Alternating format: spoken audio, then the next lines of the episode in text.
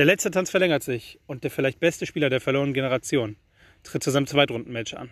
Das und viel mehr in der neuen Folge von Gut Tipp.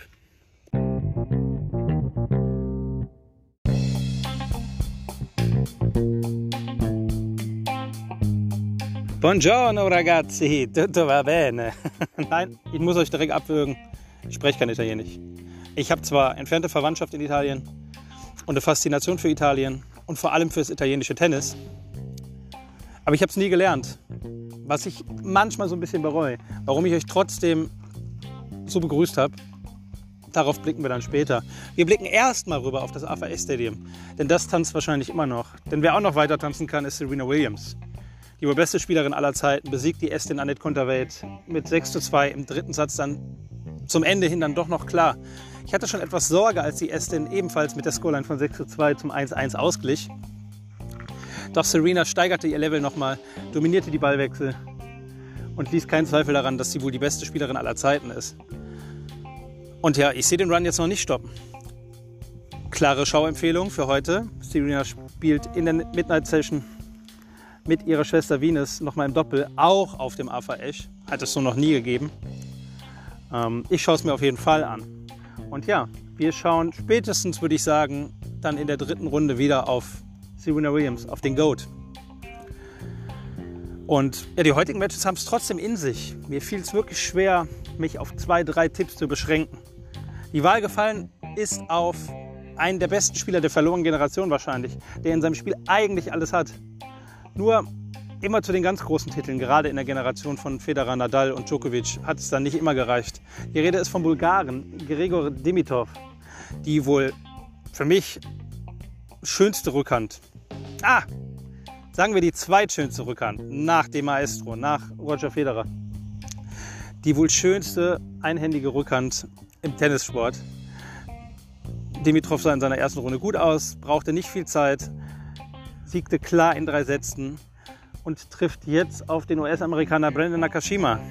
Nakashima kann gefährlich sein. Der eine oder andere kennt ihn wahrscheinlich noch gegen, äh, aus seinem Match vor einigen Jahren gegen Alexander Zverev. Aber Gregor Dimitrov ist für mich hier der klare Favorit. Die Quote ist 1,66. Gregor Dimitrov hat den besseren Aufschlag, kann mehr Druck von der Grundlinie machen und hat zu jeder Zeit im Ballwechsel die Möglichkeit, Winner zu schlagen. Er darf nicht zu passiv werden. Manchmal wird er zu passiv, manchmal spielt ihm auch der Körper einen Streich. Ich sehe Brandon Nakashima aber hier nicht in einem Fünfsatzmatch gegen Gregor Dimitrov ankommen und den loggen wir auf jeden Fall schon mal ein. Ist ein frühes Spiel, beginnt um 17 Uhr. Ähm, ein weiteres Spiel, was nicht in der Night Session gelegen ist, ist das von Francis Tiafoe. Tiafoe, ein explosiver Spieler, ein Entertainer, trifft auf heimischem Untergrund auf den Australier Jason Kabler. Und den darf man eigentlich nicht unterschätzen. Äh, Kabler hatte letztes Jahr, hatte dieses Jahr, entschuldigt, dieses Jahr in Wimbledon äh, Jack Sock, der so einen tollen Lauf hatte und Maxim Cressy unter anderem besiegte und zeigte, warum er wahrscheinlich immer noch der beste Doppelspieler aller Zeiten ist und eigentlich auch das Talent hat, im Einzel ganz weit oben zu stehen.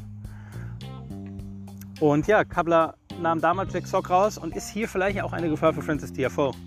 Ich denke, über den Fünf-Satz-Austausch wird Francis Tiafoe am Ende als Sieger vom Platz gehen.